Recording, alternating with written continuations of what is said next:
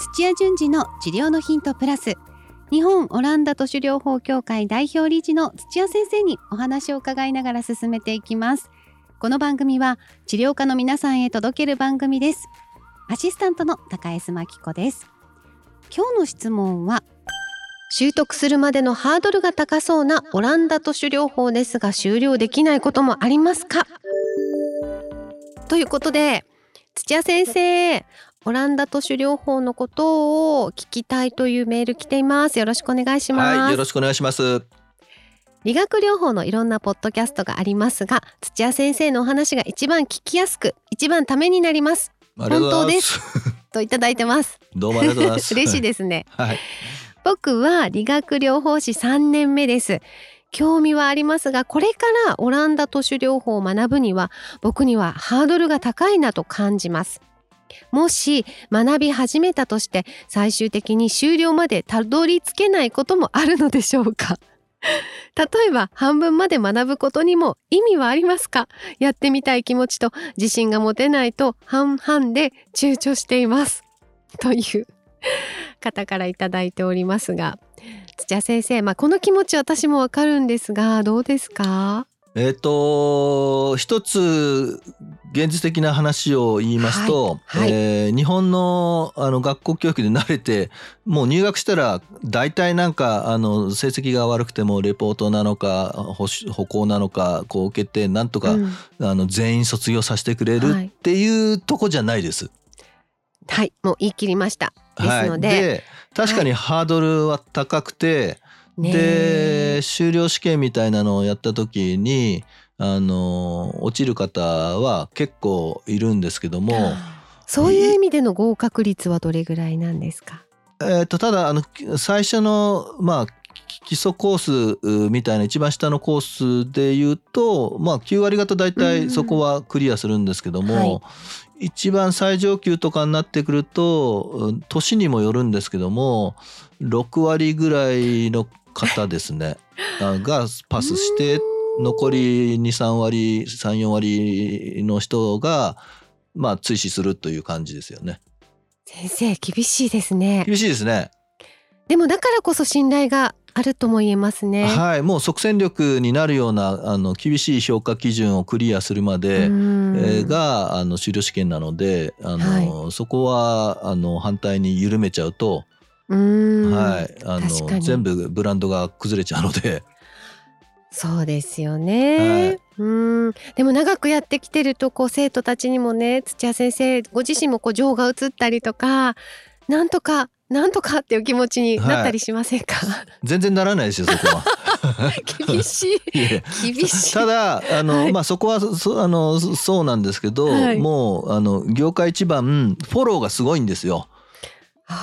はあでまあ落ちようが、まあ、受かりようがしっかりしたコミュニティがあるので、はい、でそこであの勉強会研修繰り返し繰り返しやっていく形をとって、うん、あ準備万全だっていうふうになった時点であの試験をあの追試しますから大体2回目であの受かっていく人ばっかですよね。なるほど、はい、まあ落ちることでね見えてくることもあったり分かってくることもあって、はい、勉強し直されるんですね。そうですね。そうか。じゃあそこまでのこう精神力とかそういうのも必要ですね。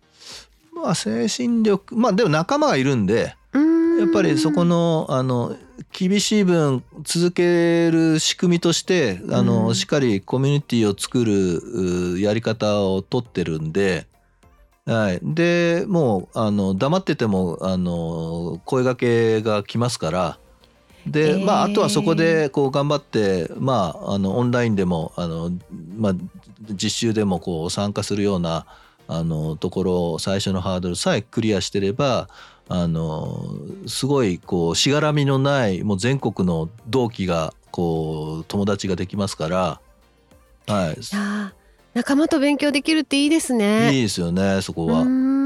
の病院の中でやる勉強会とかだとどうしてもなんかお医者さんとの関係とか先輩との関係とかが気になって、はい、発言もできないとかあの勉強会やってるんですけど勉強にならないとは言わないですけども あの聞けなかったりとかして身につかないこともあるんですよね。えー、いやそういう壁とかがねオランダ都市療法はないっていうのもすごく魅力的ですね。えー、で評価基準もオープンにしているんですよ。はい、あのこんな風にして、えーと、点数をつけてきますっていうのをオープンにして、はい、あなたはここが足りなかったですよっていうようなのを示すと、うん、あじゃあ自分はここは足りないからここのあの復習をいっぱいやろうとか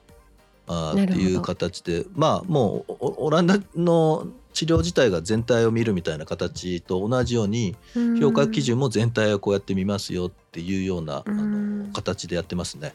うんそういうところもこう信頼して自分をこうあの任せて勉強にこう集中できるんでしょうね。はい、うん。じゃあ例えば、まあ、あのこの方も気にしているようにそのたどり着けない人たちもじゃあたくさんいて、はい、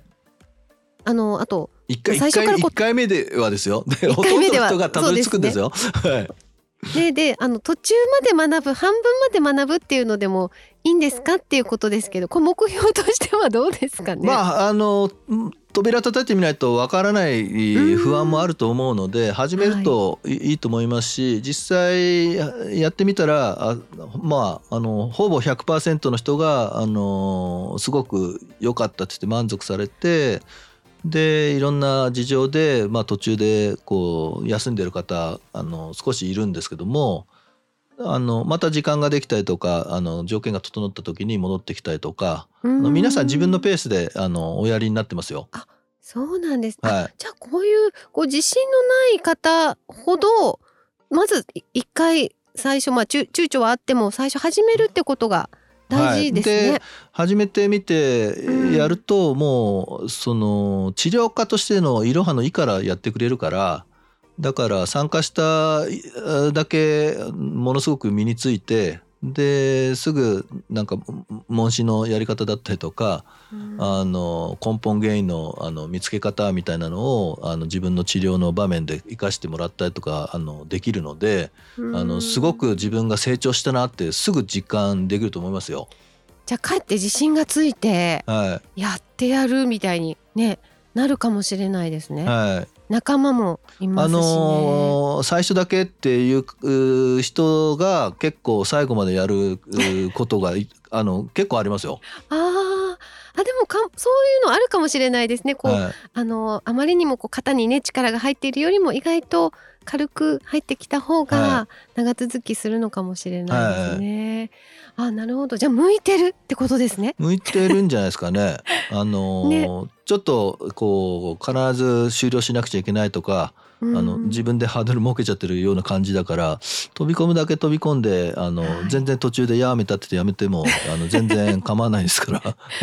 ねでもあの理学療法士3年目ってことはそれなりの知識とか経験も少しねあのあるはずなので、はい、ここでの出会いはきっとねこう宝物になるんじゃないかなって私も、はい、で多分23年目のこの時期、えっと、実力がついてくるのはここからなんかあの56年7年ぐらいのところなんで、はい、ここの時にタイミングよくオランダやるともう一気に同期に差つけてブワーッと自信つくと思いますよ。そうですか。はい、いや今のあの言葉もすごい励みになると思います。うん、今じゃベストタイミングですね。ベストタイミングですね。全くの何も知らないよりかはちょっと知ってるわけですから。うんうん、はい。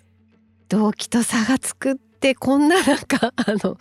魔法ワードありませんよね そうですよね。やっぱりね自分でなかなかやっててもねこうもどかしいあの結果の時もきっとあるでしょうからね。はい、はい、ぜひオランダ都市療法の魅力をねあの間近で感じてもらえたらいいなと思います。いやでも本国であれば本当に試験は2回までとか、うん、あの6割ぐらいしか受かんないとかもっと厳しいですからね。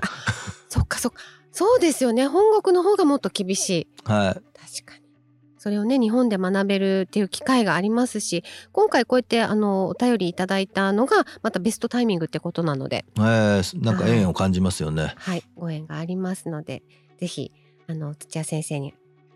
話をねしてみてくださいね。ということで土屋先生今日もありがとうございました。はいありがとうございました。